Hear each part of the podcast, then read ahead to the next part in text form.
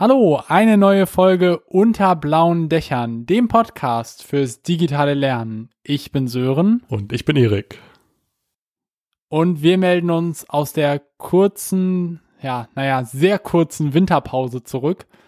Ich glaube, wir haben jetzt eine Woche ausgesetzt und es fühlt sich, ja, wieder schön an, vom Mikro zu stehen. Das stimmt, ich hab's vermisst. Bevor wir starten, euch allen da draußen noch ein frohes neues Jahr. Ich hoffe, ihr hattet schöne Weihnachten, wenn auch ein bisschen anders dieses Jahr als sonst. Wir starten mit dem ersten Podcast in diesem Jahr wieder mit einem Thema, was sich auf, auf Online-Workshops bezieht. Ja, und es bezieht sich auf Texte, auf was Geschriebenes. Gemeinsam online Texte schreiben. Puh. Gemeinsam online Texte schreiben klingt erstmal recht sperrig. Was haben wir uns dabei nur gedacht, als wir das als erstes Thema für dieses Jahr geplant haben? Ich glaube, mit reingespielt hat, dass wir die ersten Videos aufgenommen haben. Zwei bisher. Das erste zu Yopad, was ein Texteditor ist, und das zweite zu Google Docs. Und weil wir uns damit beschäftigt haben, wie man online gemeinsam schreibt, nämlich in diesen beiden Videos, dachten wir, wow, das bietet genügend Stoff für eine ganze Podcast-Folge. Und für alle, die, die jetzt sagen, warte mal, ein Video habe ich von euch gesehen, aber über Google Docs habt ihr auch geredet? Den sei gesagt, dieses Video folgt in dieser Woche. Ihr werdet es dann auf YouTube finden können, unter Blaue Dächer Digitalwerkstatt. Aber natürlich auch über Instagram wie gewohnt. Es ist schon fertig geschnitten und wartet nur noch im Postausgang verschickt zu werden. So sieht's aus. Okay, aber zurück zum Thema. Online gemeinsam Texte schreiben da stecken verschiedene Komponenten drin. Und das Spannendste, was ich gerade am Anfang ansprechen möchte, ist das gemeinsam. Also klar, ich kann alleine einen Text schreiben und was ich da meistens mache, ist, ich öffne mir einen kleinen Editor und fange dann an zu schreiben. Möglichst schnörkellos. Am liebsten keine Word-Datei, damit ich gar nicht erst in Versuchung komme, da irgendwie was zu, mit Formatierungen rumzuspielen, fett, kursiv, mit Überschriften sondern am liebsten schlicht, dass ich da gleich loslegen kann und dass der Fokus auf dem Text liegt. Aber wie ist das eigentlich, wenn ich das jetzt in der Gruppe gemeinsam mit anderen machen will? Dann fügt das ja ein bisschen zusätzliche Komplexität hinzu. Also ich will vielleicht idealerweise, dass wir alle sehen gleichzeitig, ähm, wer was geschrieben hat. Ich will ja keine E-Mails hin und her schicken. Das war vielleicht 2010 noch cool, aber 2021 garantiert nicht mehr. Und ich weiß noch, damals in der Schule, da sind wir immer mit USB-Stick dann hin und her gelaufen und haben dann die Sachen auf dem USB-Stick gezogen und dann irgendwie einem Freund gegeben und der hat es dann zusammengefügt und dann konnte der es ausdrucken und er hatte, der hatte den tollen Drucker und dann äh, konnte man es nachher irgendwie als Projekt abgeben oder so. Aber äh, das ist ja nicht mehr zeitgemäß. Trotzdem wird es ja an einigen Stellen noch so gemacht. Ich erinnere mich noch an einige Meetings mit externen Parteien, wo es darum ging, so, hey, jemand schreibt und dann wird es per E-Mail hin und her geschickt. Also hast du irgendwie so eine Word-Datei und die geht dann rum mit Änderungen nachverfolgen. und das ist ja nicht der Stand, den wir haben sollten, denn es geht auch eleganter. Wie du schon sagtest, auch so, dass alle sehen, was passiert und sich jede und jeder daran beteiligen kann, während es geschrieben wird. Und die Ungeduldigen unter euch, die sagen jetzt direkt, ja, wir kennen alle Google Docs, ihr braucht da nicht so lange hinführen, das nutzen wir doch schon seit Jahrzehnten. So. Aber das ist nur eine Seite der Medaille. Also zum einen wollen wir in dieser Folge genau über diese Tools sprechen, die man nutzen kann, aber ich glaube, die sind sehr schnell abgefrühstückt. Und dann geht es eher darum, methodisch, wie man daran arbeitet. Also wie man in Online-Workshops, ob synchron oder asynchron, dann solche Tools einsetzen kann, aber wenig dann, äh, also wir wollen wenig darüber reden, äh, dann müsst ihr dann oben links klicken und dann im Menüpunkt freigeben, das Dokument für alle mit Schreibrechten freigeben. Darum geht's heute nicht. Es geht äh, um die Methodik dahinter, wieder ähm, nicht die Tools vor die Methodik setzen. Die Methodik ist hier das Wichtige. Bevor wir uns in die Tools reinstürzen, lass uns nochmal drüber nachdenken, mit welchen Zielen wir in dieses Thema gehen können. Wenn wir gemeinsam Texte schreiben wollen, heißt es ja nicht immer, dass wir einen langen Fließtext schreiben wollen, einen Artikel oder sowas. Das kann auch heißen, dass wir brainstormen wollen. Vielleicht heißt es auch, dass wir Stichwörter sammeln, also was ja einem Brainstorming sehr nahe kommt. In dem Fall ist es wahrscheinlich total overpowered, wenn wir ein Tool nehmen, was so ein Fließtext schreiben kann, wie zum Beispiel ein Texteditor. Da brauchen wir vielleicht was Visuelleres. Dann natürlich könnte man gemeinsam Texte schreiben, diese Artikel zum Beispiel, aber vielleicht brauchen wir auch für Gruppenarbeiten eine Vorlage, also eine Art Lückentext vielleicht. Und für jeden dieser Anwendungsfälle brauchen wir unterschiedliche Tools, die darauf zugeschnitten sind. Diese Anwendungsfälle äh, finde ich gerade sehr spannend, die nochmal auseinander, ja, auseinander zu klabüstern oder wie nennt man das? Ähm, jetzt genau mit dem Brainstorming-Ansatz anfangen. Da geht es ja darum, möglichst, es möglichst einfach zu machen, irgendwie was dazu zu schreiben, aber es kommt erstmal nicht auf die Struktur an des Geschriebenen. Das heißt, auf jeden Fall ähm, vielleicht auch die Reihenfolge, auf die es erstmal nicht drauf ankommt. Und sobald ich ein Tool nehme, wo es auf die Reihenfolge drauf ankommt, also wo es einfach eine Seite gibt, die von oben nach unten beschrieben wird, dann habe ich eine Reihenfolge, kann das zu ja, Komplexität führen oder zu, naja, aber jetzt, ich würde das gerne noch da dazu schreiben, aber ich habe nur eine lineare Anordnung. Da kann ich nicht irgendwie noch da was dazu schreiben oder sowas. Deswegen kann es da, wie du gesagt hast, hilfreich sein, was Visuelles zu nehmen. Ich würde zum Beispiel Excalibur vorschlagen. Das sagen wir jedes Mal, wenn es darum geht, irgendwie Gedanken zu sammeln online. Das ist einfach unser Go-To-Tool.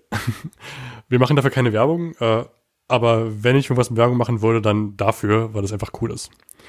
Also das wäre eine Möglichkeit, wenn wir brainstormen wollen, dann Excalibur zu nehmen, einfach weil ich da malen kann. Ich kann Dinge anders färben, in Boxen setzen und her schieben, abspeichern danach super, um Gedanken zu sammeln. Alternativ dazu könnte man auch Systeme nutzen wie Padlet oder Trello, wo man so Boards anlegen kann oder ähm, Karten frei auf dem Hintergrund verschieben kann, vielleicht sogar noch mit Pfeilen verbinden kann, dass halt Mindmaps entstehen können. Das wären die beiden Optionen, die wir mitdenken würden, wenn wir an Brainstorming denken. Wir haben ja schon in einer Folge über diese visuellen Tools, über Whiteboards, haben wir ja schon gesprochen. Heute soll es ja eher um das gemeinsame Schreiben von Texten gehen. Also wirklich die Texte auch dahinter. Aber auch das ist ja vielfältiger. Also klar, das Brainstorming ist jetzt rausgerechnet, aber wir gucken ja trotzdem darauf, wollen wir jetzt einen fertigen Text erstellen? Also wollen wir vielleicht eine ähm, Pressemitteilung schreiben? Da wollen wir, dass am Ende ein fertiger Text steht, der, wo wir auch an Formulierungen feilen und so weiter?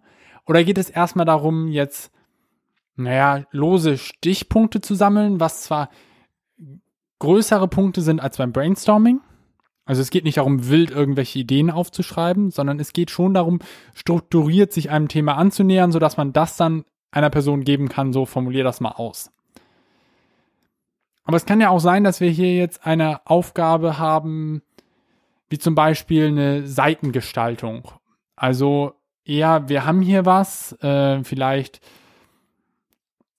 unser Magazin, was wir rausgeben oder ähm, eine Seite, die wir irgendwie, einen Aushang, den wir gestalten wollen. Und da kommt es jetzt nicht nur auf den Text drauf an, sondern auch, wie das Ganze äh, angeordnet äh, ist, welche Bilder wir benutzen wollen. Und da ergibt sich ja auch noch ein sehr weites Spektrum wenn wir jetzt uns allein Texte anschauen. Ich würde mal mit dem Strukturieren von Gedanken anfangen.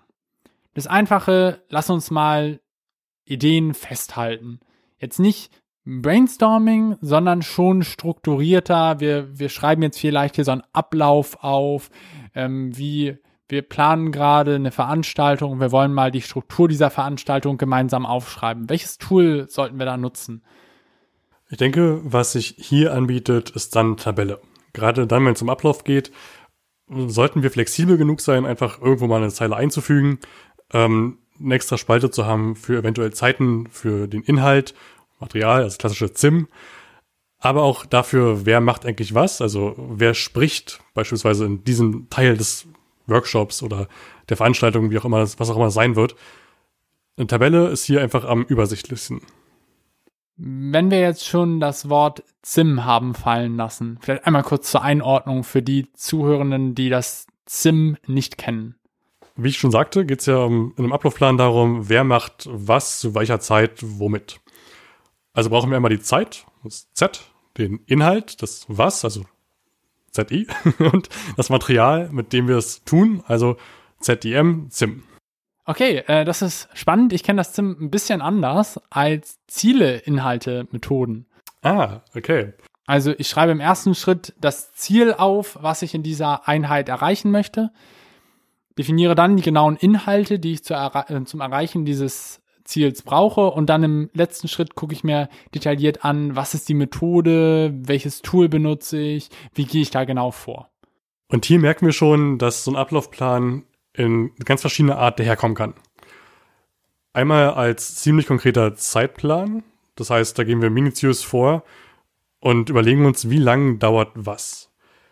Mit dem Ziel natürlich, dass wir das während der Veranstaltung auch umsetzen, also dass wir uns daran halten und dann fünf Minuten brauchen für irgendwas, was auch wirklich fünf Minuten dauert. Man kann aber auch loser daran gehen, ohne die, die Zeit zu definieren, sondern mehr aufs Ziel schauen, auf die Methode schauen. Das kann dann sinnvoll sein, wenn es um Prozesse geht, die man betreut. Dann kann es nämlich sein, dass ein Prozess einfach länger dauert, der aber notwendig ist, um die Gruppe zu einem bestimmten Punkt zu führen. Und dann wäre es halt dumm zu sagen, okay, nach fünf Minuten brechen wir hier ab. Also, wir brauchen bestimmte Anforderungen an diesen Ablaufplan, die stellen wir. Und dementsprechend sollte auch dieser Ablaufplan irgendwie flexibel sein. Deshalb ist eine Tabelle dafür optimal, denn da können wir verschiedene Spalten anlegen für verschiedene Punkte und gegebenenfalls auch Spalten wieder rausnehmen. Völlig egal, wir sind frei in der Gestaltung. Welches Tool können wir da für Tabellen benutzen? Ich finde Tabellen immer ein sehr schwieriges Thema.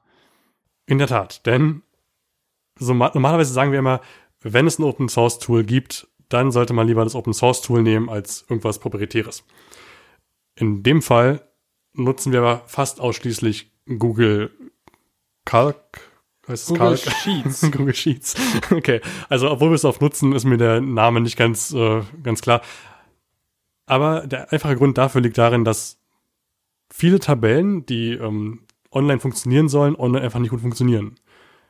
Die haben dann äh, bestimmte Funktionen nicht, also können Dinge nicht einfach selbst rechnen oder die Freigabe ist schwierig. Wie auch immer, Google Sheets funktioniert einfach reibungslos und deswegen nutzen wir es oft für Ablaufpläne.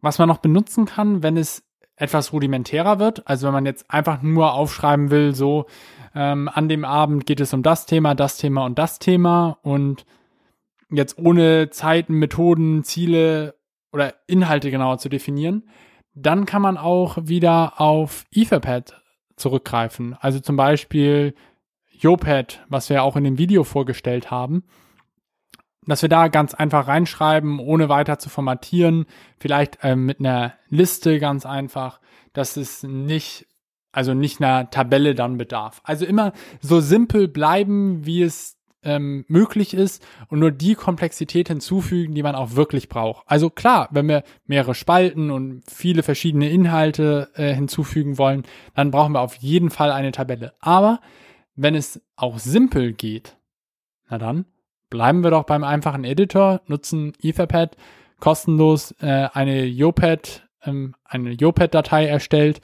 und los geht's. Es gibt natürlich auch Alternativen zu Google Docs, die ähnlich viele Funktionen bieten, also nicht nur einfach Text schreiben können, sondern auch Präsentationen erstellen lassen können oder äh, Tabellen erstellen lassen können. Ähm, als Beispiel genannt ist da CryptPad. Ist ein einfaches Tool, was halt genau das kann. Es kann Texte schreiben lassen, es kann Tabellen erstellen, auch Präsentation, wobei es da ein bisschen komplexer ist. Es ist nicht das übliche Drag and Drop, also nicht so anwendungsfreundlich. Ähm, Tabellen kann man aber genauso gut erstellen. Das reicht auf jeden Fall für einfache Ablaufpläne wie du schon sagtest, Sören, wenn es komplexer wird, brauchst du halt ein Tool, was mehr kann. Dann ist Google Sheets wahrscheinlich die Lösung. Aber für einfache Pläne reichen andere Tools. Ich glaube, das ist auf jeden Fall ein Learning, was sich durch diese Folge ziehen wird. Immer so einfach bleiben, wie es geht. Und nur die Komplexität an einem Tool hinzufügen, die man wirklich braucht. Also, ähm, wenn es einfach nur um reines Text reinschreiben geht, ohne Formatierung, ohne äh, große ja, Kalkulationen in Tabellen, ohne viel Inhalt, der dann reicht, eine einfache äh, Etherpad-Datei. Wenn man aber komplexer wird, mehr Inhalte braucht, braucht man vielleicht eine Tabelle, braucht man vielleicht Formatierung und muss sich über Überschriften, Unterüberschriften, vielleicht auch Seitenzahlen und so weiter Gedanken machen. Dann muss man vielleicht auch auf Google Docs gucken. Aber dass man immer nur das nimmt, was man auch wirklich braucht, weil man sonst sehr schnell in der Spielerei endet. Und dann, wenn man mit anderen zusammenarbeitet, dann fang, fängt irgendjemand ein, oh, ich kann hier ein Bild hinzufügen. Oh ja, naja, hier gehen auch Sonderzeichen. Und hier habe ich noch ein Menü, was weiß ich, was ich da einstellen kann. Und auf einmal ist der Fokus von dem eigentlichen Inhalt weg und irgendwo in den Spielereien versunken. Ein Gedanke, den ich noch mitgebracht habe, ist das, der Gedanke des weißen Blattes, den wir auch im Video, glaube ich, schon angesprochen hatten. Also auf der grünen Wiese auf dem weißen Blatt zu starten, ist sehr schwer. Und sicherlich kennt ihr das, wenn ihr schon irgendeine Arbeit für die Schule, Uni, was auch immer schreiben musstet, dann so eine leere Datei mit so einem schwarzen blinkenden Cursor zu haben, das ist irgendwie deprimierend. Und gerade irgendwie die ersten Sätze und Wörter da reinzuschreiben, das wirkt wie etwas, da muss jetzt was Besonderes hin. Also, wenn ich jetzt in einem Online-Workshop bin und wir sitzen da mit einer Gruppe von einer leeren Datei, dann fällt es, glaube ich, jedem schwer, da den ersten Satz reinzuschreiben. Weil jeder irgendwie denkt, naja, wir halten da ja die Ergebnisse fest und wir sind jetzt noch nicht an dem Punkt, wo wir Ergebnisse wirklich haben, sondern es wäre jetzt erst noch ein bisschen unfertig und das können wir doch da jetzt nicht reinschreiben. An dem Punkt kommen wir jetzt zurück zu den Zielen, über die wir vorhin gesprochen haben. Denn häufig hilft es, gerade in der Situation, wenn wir so ein weißes Blatt vor uns hätten, wenn wir einfach mit dieser Datei starten würden, hilft es, mehrschrittig vorzugehen. Das heißt, die Beteiligten, ob es jetzt Teilnehmende sind oder wie auch immer wir uns nennen wollen, durch verschiedene Stufen des Schreibens zu führen. Und da können wir zum Beispiel eben genau dann, wenn wir noch nicht äh, ein fertiges Endergebnis im Kopf haben, sondern erst noch äh, Ideen vervollständigen müssen, mit einem Brainstorming beginnen. Und dann ist das Tool vielleicht viel verspielter. Dann ist es vielleicht Excalibur, wo wir viel rummalen, wo es bunte Kästchen gibt. Ähm, dafür aber können wir dort auf einem großen weißen Blatt alle Ideen sammeln. Das sieht bewusst unfertig aus und können die dann auf eine Textdatei übertragen, wenn wir soweit sind. Wir hatten aber noch ein anderes Ziel offen, was wir noch gar nicht weiter besprochen haben, nämlich die Vorlagen. Das war so meine laienhafte Hinführung zu den Vorlagen, weil das ja eigentlich die Lösung des Problems vom weißen Blatt ist. Wenn wir auf einem weißen Blatt starten, ist es schwer. Also geben wir doch als ModeratorInnen schon etwas vor. Also am einfachsten vielleicht drei Leitfragen die schon im Dokument drinstehen, die wir nicht nur im Workshop sagen und sagen, hier auf meiner PowerPoint-Folie stehen Frage 1, Frage 2 und Frage 3, bitte beantwortet die und schreibt eure Ergebnisse in das Textdokument, sondern die wir auch in dieses Dokument schon reinschreiben als einfachste Form der Vorlage, sodass sie auch schon als Struktur direkt äh, gelten. Also die Teilnehmenden sitzen dann direkt da und haben schon diese Fragen vor sich, können dann direkt drauf gucken, was dazu schreiben und müssen sich nicht zurückerinnern, ja, was hat der jetzt nochmal da, äh, was war nochmal die zweite Frage und mh, hm, jetzt müssen wir das nochmal irgendwie abtippen, die Frage oder was auch immer, sondern es steht schon alles da. Und damit haben wir die simpelste Form der Vorlage geschaffen. Dabei geht es auch darum, dass wir Ankerpunkte setzen. Also Punkte, an denen sich die ähm, Assoziationen der Teilnehmenden irgendwie sammeln können sodass, wenn wir allein schon den, den Begriff, um den es hier gerade geht, nochmal aufs Blatt packen oder mehrere dazugehörige Begriffe, diese Ankerpunkte bieten und teilnehmende Assoziationen dazu bilden können und so einen schnelleren Zugang in den Denkprozess, in den Schreibprozess finden. Aber ihr habt es sicherlich auch schon mal gehört, wenn ihr in Breakout-Sessions, in jeglichem Meeting wart, dass wenn da so ein Punkt an der Wand hing oder wenn da ein, ein Zettel auf dem Tisch lag, wo schon ein großer Begriff drauf stand, dann ist es sehr leicht zu sagen, lasst uns nochmal auf diesen Begriff hier zurückkommen. Oder äh, an die Wand zu zeigen und sagen, wie bringt uns das jetzt weiter bei dem Ziel, was wir verfolgen. Und genau darum geht es auch bei solchen Leitfragen. Sie sollen uns schließlich leiten durch diese Phase. Ein Gedanke vielleicht noch, der fundamental dazu beitragen kann, dass Teilnehmer mehr schreiben. Häufig haben wir das Problem, dass also es gibt, es gibt so, ein, so eine äh, Art von Mensch, die einfach gern schick malen und zeichnen. Die denen es widerstrebt, einfach irgendwie zu clearen, Gedanken äh, wild zu schmieren, sondern sie wollen möglichst ein, ein schickes Endbild haben. Also legen sie sehr viel Wert darauf, dass Sätze ausformuliert sind, dass die Handschrift schön ist, dass in sich einfach gut aussieht. Ich glaube, den Zahlen sollte man Teilnehmenden sehr früh ziehen. Man sollte sehr klar machen, das ist hier, das ist ein Spielplatz. Wir schmieren und clearen hier rum, einfach um den Gedankenprozess abzubilden. Und es geht nicht darum, dass wir hier was malen, was Künstlerisches hervorbringen. Die Kunst liegt hier in der Sammlung von Ideen. Und auch da kann es helfen, wenn wir Dinge vorgeben, denn damit brechen wir schon diesen, dieses Siegel, dass es äh, am Ende ein schönes Gesamtbild gibt und schaffen diese Spannung, diese ähm, Atmosphäre von, von Kreativität und hier können wir schmieren. Im positiven Sinne. Und auf der anderen Seite ist das ja genau dieses mh, hm, Verbieten von so etwas. Also jetzt nicht im Sinne von du darfst nicht, sondern im Sinne von du kannst nicht. Wenn das Tool es nicht unterstützt, dass ich da jetzt ein tolles Design hinzaubere oder wenn äh, bei Excalibur zum Beispiel es absichtlich handgezeichnet aussieht und Linien absichtlich nicht gerade sind, dann haben wir ganz bewusst, für die Gruppe vielleicht etwas unbewusst, den Fokus davon weggeschoben. Also stellen wir uns vor, wir müssen jetzt hier ein Quadrat auf einen Zettel zeichnen. Wir nehmen uns ein Geodreieck und zeichnen da vier Linien, die natürlich alle genau gleich lang sein müssen. Wenn wir jetzt aber nur einen stumpfen Bleistift dafür benutzen, ein Quadrat zu zeichnen, dann kommen wir gar nicht in Versuchung, dass wir die Seitenlängen abmessen äh, oder nach rechten Winkeln suchen, sondern wir, wir ziehen da einfach vier Linien, zack, sind wir fertig und äh, wir können dann weitermachen. Und es geht weniger um die genauen Maße dieses Quadrates und mehr um das Konzept, dass da jetzt ein Quadrat ist. Eine weitere Hürde, die auftauchen kann, ist diese Hemmung von einzelnen Teilnehmenden, sich am Prozess zu beteiligen. Denn äh, es gibt immer Menschen, die das Gefühl haben, hey, das hat jemand anderes schon geschrieben in einer ähnlichen Form. Da muss ich meinen Gedanken jetzt nicht dazu schreiben, das wäre redundant. Ähm, da halten mich Leute was für dumm.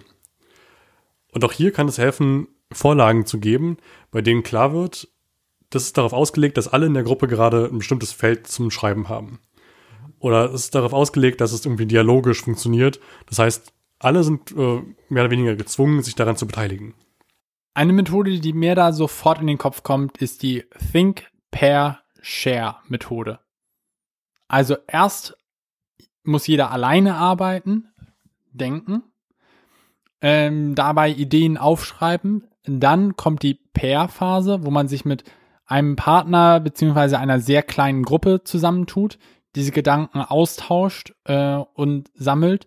Und dann kommt die Share-Phase, wo man dann ins Plenum, in die große Gruppe geht und die Ergebnisse aus den kleinen Gruppen präsentiert. Und dann als Gesamtgruppe ein Ergebnis fasst.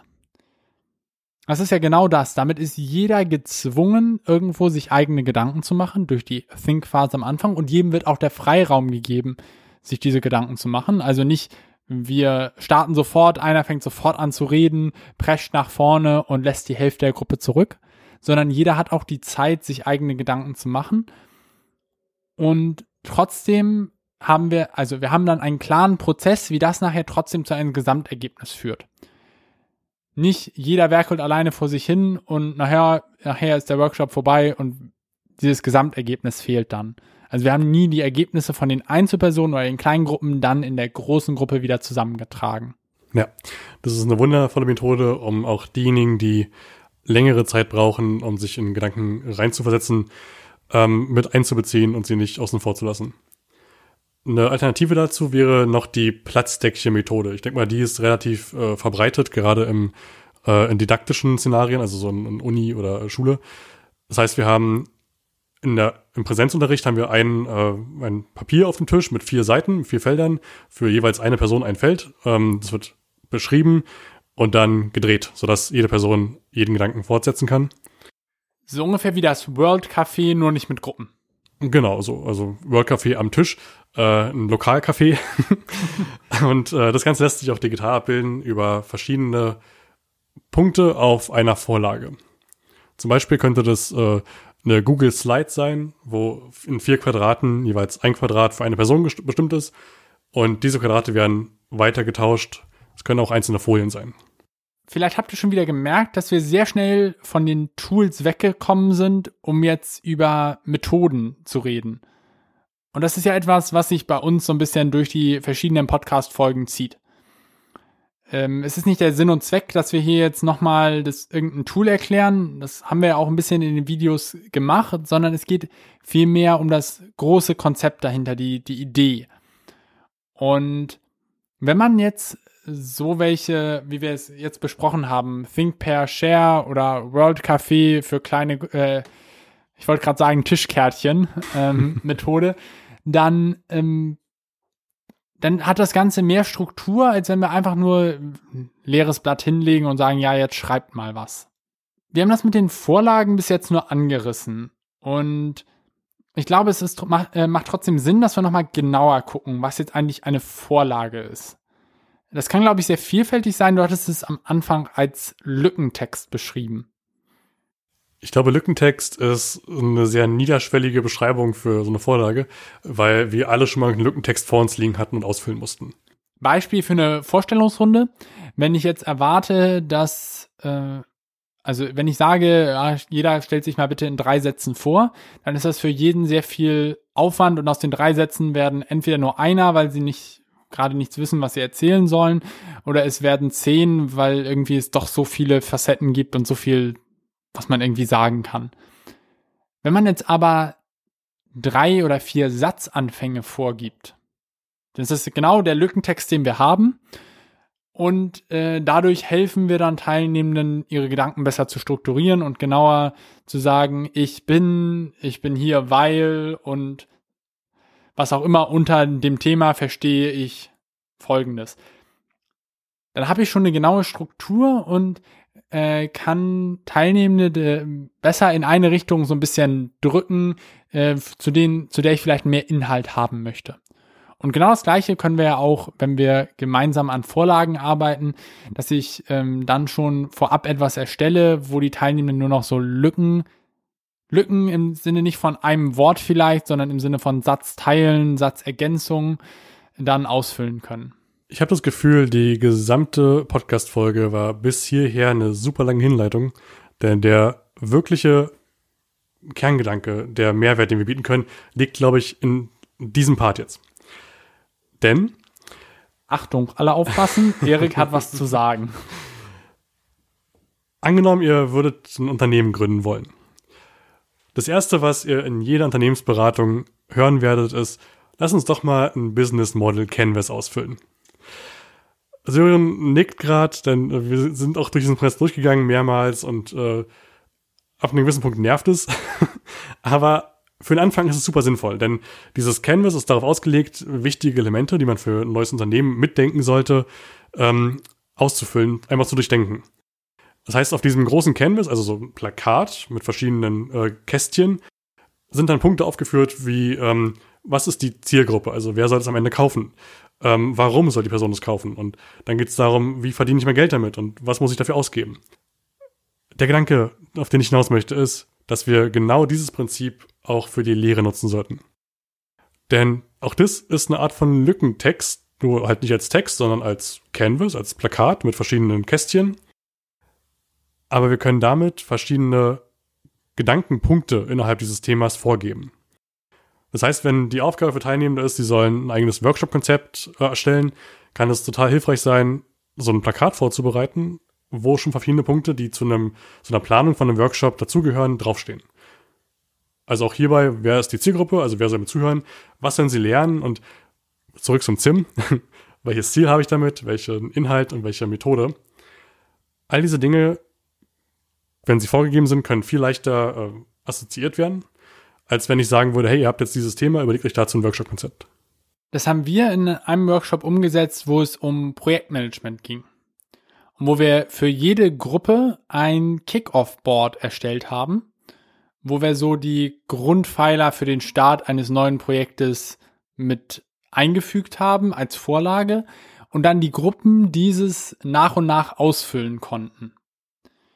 Das heißt, wir hatten da gleichzeitig noch den Effekt dabei, dass sie etwas gemeinsam erschaffen haben. Sie hatten nachher ihr eigenes Board, äh, wo sie ihre Inhalte eingefügt haben, aber trotzdem eine klare Struktur anhand dessen äh, sie vorgehen konnten. Und dazu gehörte dann zum Beispiel aufschreiben, wer gehört zum Team, was ist die Vision des Projektes, wie sehen die Meilensteine aus, mit welchen Stakeholdern müssen wir reden und so weiter. Und jedes Mal, wenn diese Gruppe jetzt ein Projekt starten wird und sich dieses Kickoff-Board zur Hand nimmt, müssen sie nicht erst überlegen, was muss ich eigentlich als nächstes tun, um mein Projekt voranzukommen, sondern sie haben bereits diese Anker, diese Gedankenpunkte vor sich liegen und müssen nur noch abarbeiten, was da steht. Das heißt, wenn ihr als ähm, Moderierende gute Vorlagen rausgebt, helft ihr den Teilnehmenden beim Denken. Gleichzeitig hilft es auch dabei, strukturiertere Ergebnisse festzuhalten. Also einmal klar für den Denkprozess im Sinne von Leitfragen, aber andererseits auch dabei, ähm, wenn man jetzt Ergebnisse von verschiedenen Gruppen hat, die dabei, äh, die anschließend miteinander vergleichen zu können. Also wenn man jetzt auf äh, drei Kernelemente raus will und drei ähm, Sachen nachher über die verschiedenen Gruppen hinweg vergleichen will, dann macht es vielleicht Sinn, genau diese Struktur schon vorzugeben, damit man nachher auch Punkte zu diesen drei Bereichen hat und nicht merkt, oh, die Gruppe eins hat hier ähm, zum, zwar zu dem Thema, aber irgendwie in anderen fünf Kategorien gedacht, sondern dass man da auch diese Struktur schon hat, um dann über Gruppen hinweg besser vergleichen zu können, zu gucken, mh, hm, ihr habt hier besonderen Wert auf das Merkmal gelegt und der andere Gruppe vielleicht eher auf das Merkmal, aber trotzdem gehört das hier in eine Kategorie und vielleicht macht es Sinn, das beides zu kombinieren. Was wir hier machen, ist, wir bilden Kategorien, die beim, die beim Sortieren des, der Gedanken zum Thema helfen. Das heißt, den Teilnehmenden, die vielleicht noch völlig unvertraut mit dem Thema sind, werden so die grundlegenden Konzepte schneller klar. Also könnt euch das vorstellen wie, wie eine Kommode. Wenn wir bereits die einzelnen Kommoden-Schubladen beschriften und sagen, da sind Socken drin, hier Unterhosen und da liegen unsere Gürtel oder was auch immer ihr Kommoden packt, keine Ahnung, haben die Teilnehmenden ein schnelleres Verständnis dafür, was gehört zur Kleidung von Menschen. Und das hilft dann auch, neu gelerntes besser in die Schubladen direkt einzusortieren und später dann äh, abrufen zu können. Also es gibt einfach die Struktur für den äh, gesamten Workshop und für das, die Struktur des, Gelerntes äh, des Gelernten besser vor. Zurück zu der Situation, wenn wir einen Artikel schreiben wollen oder eine Pressemitteilung. Wie können wir jetzt dieses Konzept, wir stellen den Teilnehmenden Schublade in den Raum, übertragen auf die Situation, wenn wir einen Artikel schreiben wollen? Auch da haben wir W-Fragen, die wir beantworten müssen. Wir haben vielleicht äh, eine Überschrift, die aus nicht mehr als zehn Wörtern bestehen darf. Oder wir haben eine Unterüberschrift, die wir brauchen, die ungefähr drei Zeilen lang ist und ein Artikel, der ähm, 800 Zeichen umfasst. Auch dieses ist ja hier eine Vorlage wieder, die wir haben. Und auch das hilft wieder dabei zu schreiben. Ähm, eine Sache, die mir zum Beispiel dabei hilft, meine Instagram-Captions zu schreiben, ist, wenn ich mir vorher überlege, okay, ich brauche ungefähr drei bis vier Absätze mit jeweils äh, ungefähr drei Sätzen mit einem Emoji davor. Dann ist das etwas, was mir dann dabei hilft, die Struktur klar zu haben und ungefähr äh, zu wissen, was ich jetzt noch brauche. Und genau das möchte ich auch in Online-Workshops erreichen. Und wenn wir noch einen Schritt weitergehen, ist es ja nicht nur eine gute Sache für Teilnehmende, sondern wie wir auch gerade von dir gehört haben, ja auch für dich persönlich. Also an diejenigen, die zuhören, auch für euch persönlich kann es hilfreich sein, euch diese Vorlagen zu erstellen, um schneller arbeiten zu können. Wenn ich weiß, was in Texten regelmäßig vorkommt und diese Gliederung als Vorlage ablege, steigert das meine Effizienz beim nächsten Schreiben. Wir haben umfassend über Texte gesprochen. Und wie wir die in Online-Workshops einsetzen können. Ich würde gerne zum Abschluss noch einmal auf asynchrones Arbeiten gucken. Vieles von dem, was wir bis jetzt besprochen haben, lässt sich eins zu eins übertragen. Also auch beim asynchronen Arbeiten sind die Vorlagen, Leitfragen und so weiter hilfreich. Aber vielleicht gibt es trotzdem noch ein paar Gedanken, die anders sind oder auf die man zumindest achten muss. Beim asynchronen Arbeiten sind auf jeden Fall Kommentare eine, äh, eine Thematik, die besprochen werden sollte. Das heißt, wenn wir einen Text schreiben, einen Textteil schreiben, haben andere die Möglichkeit, den zu kommentieren und Vorschläge zu bringen, was sie hätten anders schreiben wollen. Äh, vielleicht geht es auch um Formulierungen, die anders äh, gesetzt werden könnten. Ohne diese jetzt einfach zu ändern und das alte zu überschreiben, sondern erstmal einen Kommentar hinzuzufügen. Und auch damit kann ja eine Diskussion angeregt werden. Ne? Also strittige Punkte können dann äh, auf der Kommentarebene geklärt werden oder zumindest festgehalten werden als Thema für ein synchrones Treffen. Aber hier ist das Thema Vorlagen und Leitfragen, glaube ich, noch viel, viel wichtiger als in synchronen Arbeitsphasen. Also gerade bei asynchronen Sachen würde ich mich doch, wenn ich in einer Gruppe mit fünf Leuten bin, würde ich mich doch nie an das leere Dokument setzen und jetzt den ersten Aufschlag machen oder irgendwie, wenn das nicht klar zu mir zugewiesen ist, sondern ist doch viel wichtiger hier noch äh, darauf zu achten, dass schon irgendwas da ist, irgendwas, an dem ich mich langhangeln kann, an dem ich erstmal erste Ideen festhalte und dann jemand anderes weitere Ideen dazu schreibt. Ich glaube, hier ist das Problem mit dem weißen Blatt noch viel, viel größer. Hier kommt auch die Frage dazu, wer ist verantwortlich? Ich hätte bei einer Verantwortungsdiffusion gesagt, aber das wäre auf jeden Fall nicht der Bauer, von dem wir reden wollen. Also Verantwortungsdiffusion meint einfach, dass sich die Verantwortung aufteilt auf die Personen, die beteiligt sind in dieser Situation. Wenn Eigentlich bedeutet es eher, dass sie wegdiffundiert und dann weg ist und niemand die Verantwortung hat. Das ist ein richtiger Klugscheißer-Kommentar. wir können festhalten, wenn wir fünf Personen in der Gruppe haben, dann ist die Chance sehr hoch, dass sich keine Person äh, verantwortlich dafür fühlt, die Einleitung zu schreiben. Deshalb ist es klug, wenn wir definieren, wer schreibt diese Einleitung. Dann ist ganz klar, okay, ich habe bis nächsten Montag Zeit, mir Gedanken dazu zu machen dann ist es mein Teil, den ich dazu beitrage. Das sind auch schon die wichtigsten Anpassungen, die man machen muss, wenn man auf asynchrone Schreiben guckt. Oder haben wir da jetzt noch etwas vergessen? Falls ja, dann schreibt es uns gerne. Wie immer an podcast.belaudercher.com oder auf Instagram an @blauerlöcher. Und damit haben wir umfassend und ausführlich über das digitale Schreiben, das gemeinsame Schreiben äh, gesprochen und eine kleine Predigt gehalten auf den Nutzen von Vorlagen. Etwas darauf geguckt, dass man wirklich nur das benutzt, was man wirklich braucht und keine unnützen Spiel Spielereien damit reinbaut. Und nochmal äh, unterstrichen, wie wichtig Vorlagen und Leitfragen und Struktur in so äh, einem Thema ist. Und damit würde ich sagen. Hören wir uns nächste Woche wieder. Also dann, bis nächste Woche und Und hier diffundiert der Podcast.